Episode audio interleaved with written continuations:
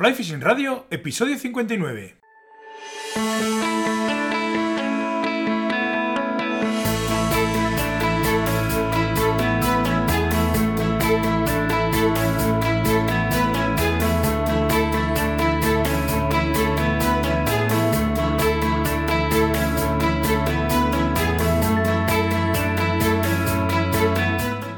Bienvenidos a un nuevo episodio de Fly Fishing Radio, el primer podcast de pesca con mosca en español. Soy Mikel Coronado y durante la próxima media hora vamos a hablar de pesca con mosca.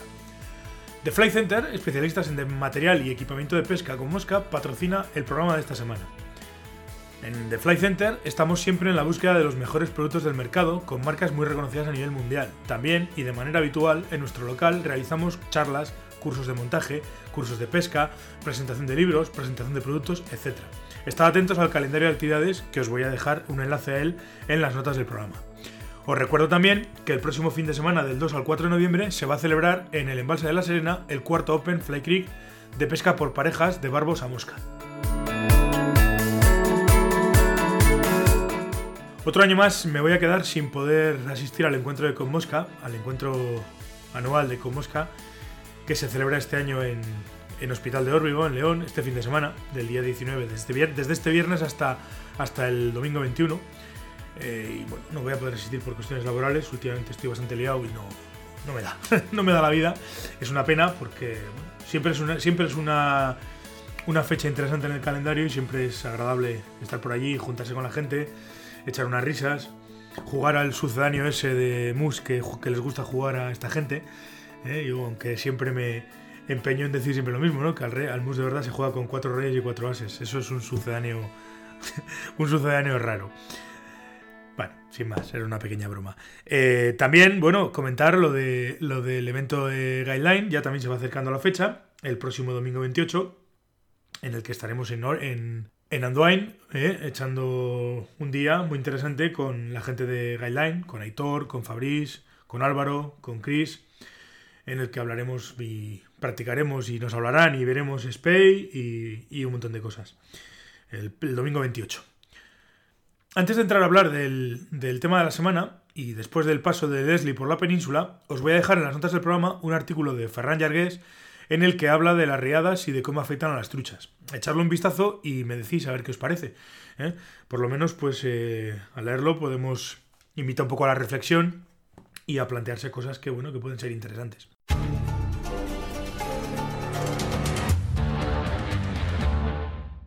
Click and Fish, la app con la que puedes organizar tus salidas de pesca, nos ofrece el tema de esta semana. Hoy vamos a hablar de entomología para pescadores. Eh, con este episodio no pretendo hacer ningún tratado de entomología, ni dar una, clase maestra, ni nada, sino que de alguna manera lo que quiero es ayudar a tener una visión algo más concreta sobre los insectos que nos podemos encontrar en el río cuando vayamos de pesca. Con este episodio además vamos a cerrar el miniciclo de tres programas dedicado a la pesca a seca. Bueno, eh, para el pescador a mosca, sobre todo para el novel, es bastante importante conocer los tipos de insectos que nos podemos encontrar en el río y sobre todo, más importante que conocerlos, eh, hay que saber distinguirlos unos de otros. No es necesario conocer al detalle la familia y la especie, pero sí, eh, sí que es necesario distinguir una efemera de un tricóptero. Como en todo, la experiencia es un grado y si vamos a un río que conocemos bien, sabremos qué tipos de moscas nos vamos a encontrar casi con toda seguridad. No obstante, siempre conviene perder un poco de tiempo en observar a nuestro alrededor para asegurarnos del todo.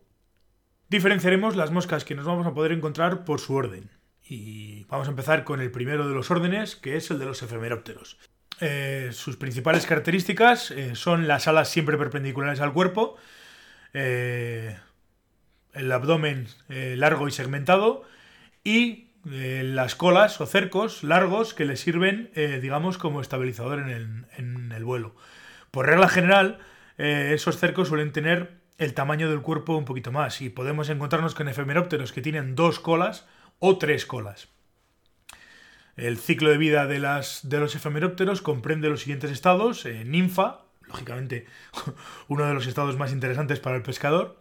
Eh, emergentes, subimagos y magos, que aquí diría que por norma y como regla general eh, quizás los imagos sean los menos interesantes para el pescador.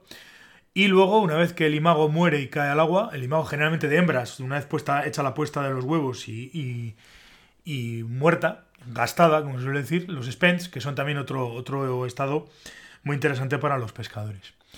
Eh, en cuanto a colores de los efemerópteros, pues hombre, hay un poco de todo. Pero vamos, por norma y como regla general, eh, suelen ser eh, oscuros a principio de temporada, marrones y olivas principalmente, y se van aclarando a medida que va avanzando la temporada. Los, olivas se van convirtiendo en olivas más, más, más claros, empiezan a aparecer moscas también en, en colores amarillentos y demás. Luego están en verano los, las carnes y ese tipo de cosas. Pero bueno, fundamentalmente eh, tenemos que tener en cuenta eso, que a principio de temporada van a ser moscas oscuras y, conforme va avanzando la temporada se van aclarando. Las especies más representativas y su época de eclosión, pues podríamos hablar en principio de temporada, los, el mes de marzo, por ejemplo, hablaríamos de los pardones, también llamadas marrones de marzo, marrón de marzo, tamaños un 10, 12, un 14, moscas en principio grandes.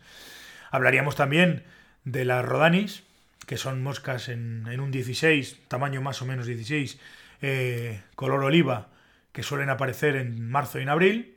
Luego nos pasaríamos a partir de junio a las ignitas, en tamaños más pequeñitos, 18, 20. Aquí hablaríamos de ignitas. Se podría, si nos queremos complicar mucho la vida, se podría diferenciar entre ignitas macho y ignitas hembra.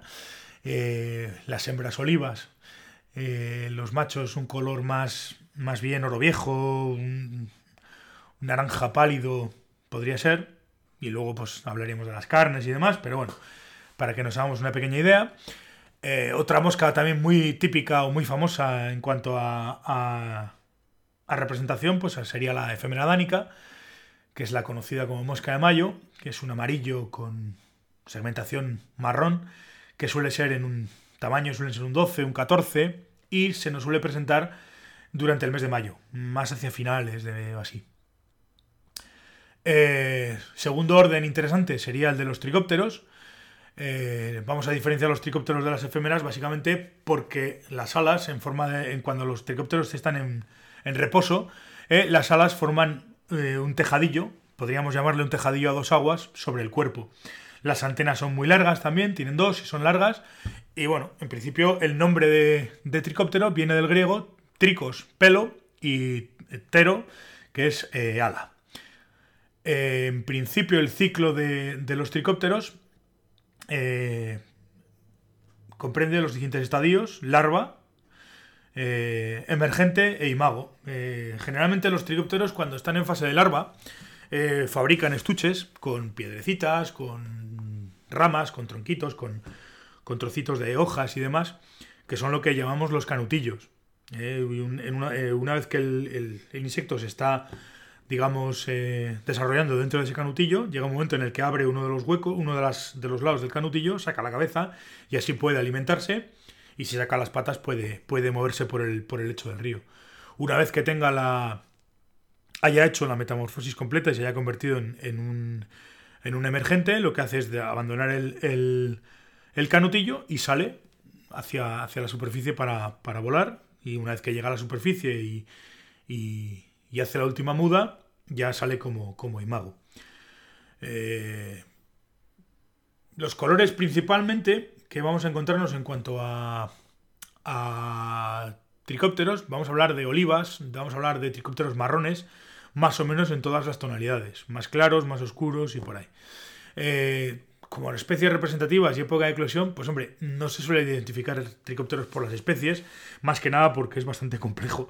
Hay algunos que habría que identificarlos por, los aparatos reproductores y demás, pero bueno, tampoco nos interesa porque nosotros como pescadores queremos saber poco más o menos el tamaño y el, y el, y el color de los tricópteros. Por regla general, son moscas de verano y los tamaños a usar, pues hombre, sí que aquí hay bastante variación vamos a usar moscas o vamos a trabajar con tricópteros entre un 12 y un 22, más o menos.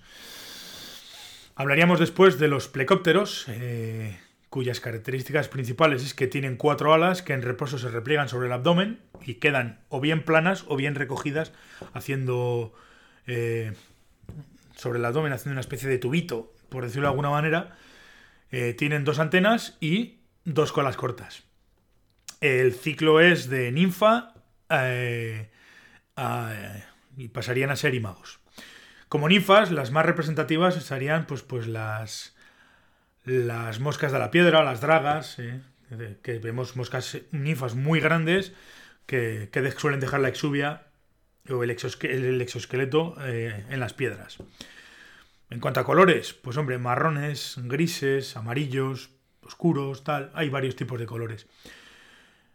Eh, las especies más representativas eh, en cuanto a los plecópteros y su época más o menos vendría, vendría yo dividiría principalmente en dos, que son las que me he encontrado y más, más típicas. Hablaríamos de los, de los plecópteros del género Leutra, que son los famosos pitillos, eh, colores oscuros, negros, grises, una cosa así, que vienen, suelen venir en, o sea, suelen, suelen ser tamaños pequeños, un 18, un 20, y tienen dos, dos épocas a principio de temporada, abril, mayo, y sobre todo a finales de temporada, septiembre y sobre todo octubre.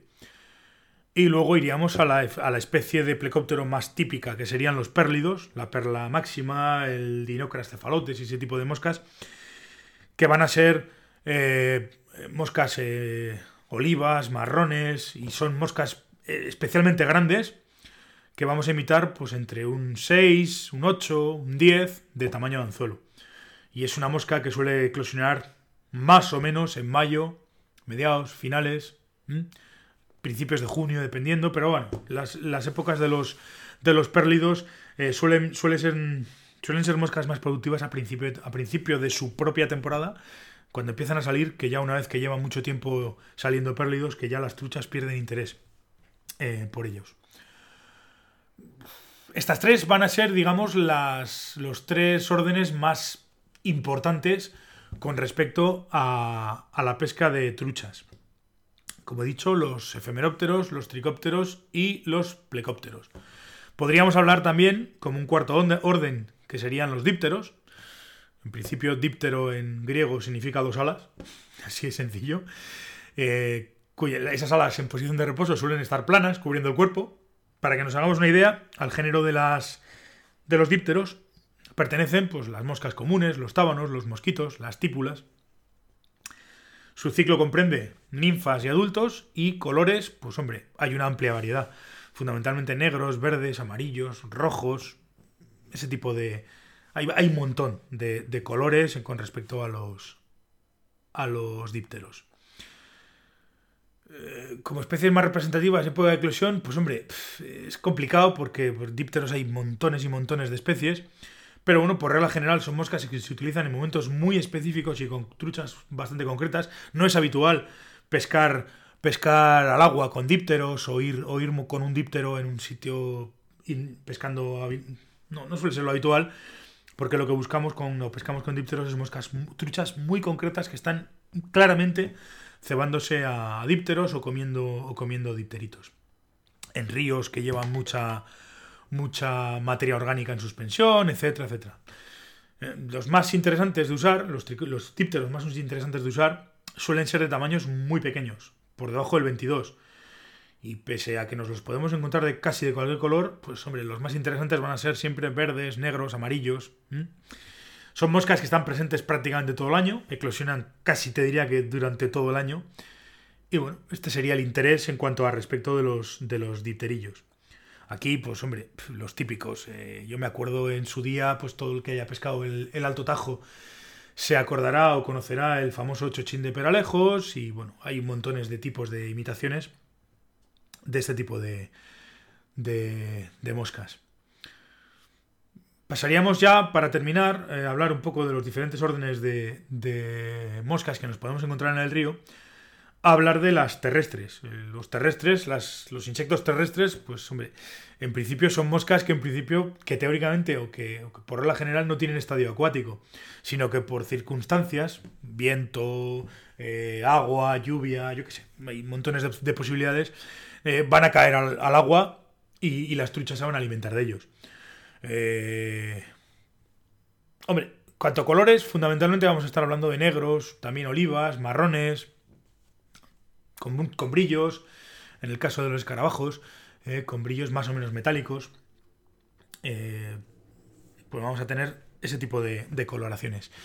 eh, especies más representativas para la pesca de trucha y las épocas, fundamentalmente las terrestres funcionan bien como norma general todo el año. O sea, perdón, perdón, todo el año no, en verano, fundamentalmente en verano. Pero bueno, hay, hay hormigas que podríamos usarlas toda la temporada en un momento determinado, pero bueno, como regla general, digamos que, las usaremos en verano. Tendríamos especies más representativas, pues hormigas, marrones o negras, entre un 14 y un 22, Generalmente las hormigas que no son de ala suelen ser pequeñitas, 18, 20, 22, que pues, como he dicho puede ser un recurso toda la temporada. Las, luego estarían las hormigas aladas, los anderetes que decimos en Navarra, que ya son moscas un poquito más grandes, 14, 18, que las vamos a tener fundamentalmente a finales de verano, entre finales de verano y, otoño. En los días, estos días grises, pesados que amenazan tormenta, vamos a ver montones y montones de, de anderetes, de hormigas aladas. Eh, también hablaríamos de los escarabajos, en principio otro recurso que podríamos más o menos utilizar todo el año, especialmente en verano, como repito, que van a ser fundamentalmente negros con brillos metálicos, azules, verdes, ese tipo de, colores, entre en un 14 y un 18.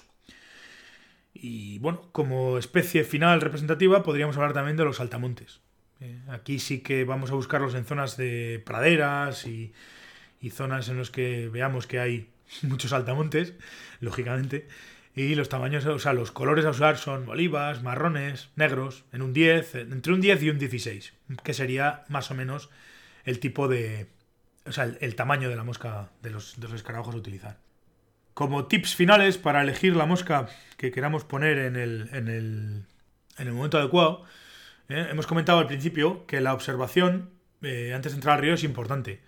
Una gran fuente de información eh, sería una gran fuente de información sobre los insectos que pueden eclosionar en el día, porque los podemos ver eh, del día anterior o lo que sea, son las, las telarañas. Si paramos en un puente y queremos ver, estamos viendo el río y demás, vamos a buscar alguna telaraña, que seguramente allí encontraremos mm, insectos atrapados en la telaraña y podremos ver tamaños, colores, etc.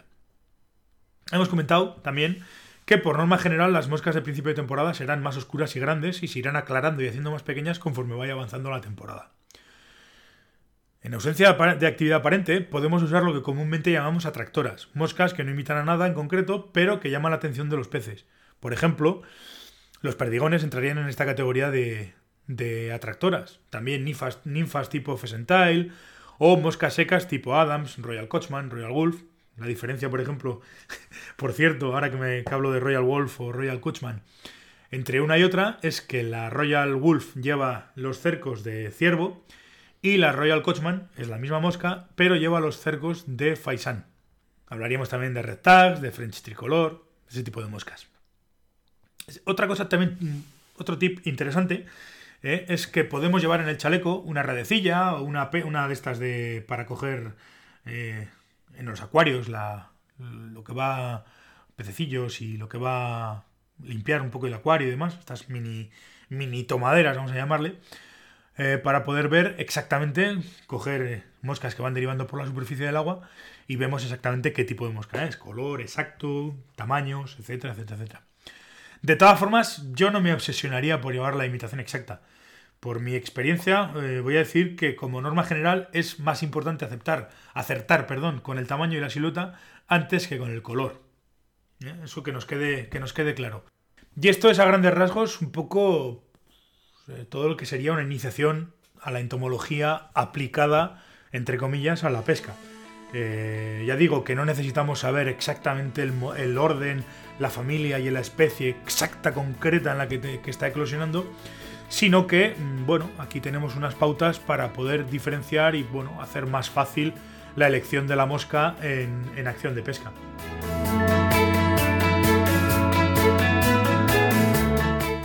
Espero que os haya servido esta pequeña guía de entomología para pescadores. Si tenéis cualquier duda o cualquier consulta, bien de este tema de entomología o de cualquier otro que queráis eh, que os aclare, Podéis hacerlo a través de un mensaje de voz por WhatsApp si queréis salir en el programa al teléfono 699-437-547. Dejaréis, me dejaréis por favor vuestro nombre, apellido y la consulta que queréis hacerme. O bien, si no queréis salir, eh, podéis rellenar el formulario de contacto que tenéis en, en la opción de contacto de la página web, en flyfishingradio.com barra contacto. Muchísimas gracias a todos por estar al otro lado una semana más. Si tenéis un momento y os ha gustado el programa, me, os agradecería un montón que me dejarais valoraciones de 5 estrellas en iTunes. También agradecería eh, los me gusta y comentarios en iBooks y en YouTube. Si sois usuarios de Android, os recuerdo también que tenéis el programa disponible en Google Podcasts. Y poco más, podéis dejar también vuestros comentarios sobre el episodio justo debajo, de, debajo de las notas del programa, en los comentarios. ¿eh? Como ya he dicho, podéis utilizar el formulario de contacto o si queréis que tratemos algún tema en concreto, podéis proponerlo en la sección temas de la web. Nos volvemos a escuchar el próximo martes aquí en Fly Fishing Radio. Hasta entonces, pues portaos bien y sed muy buenos.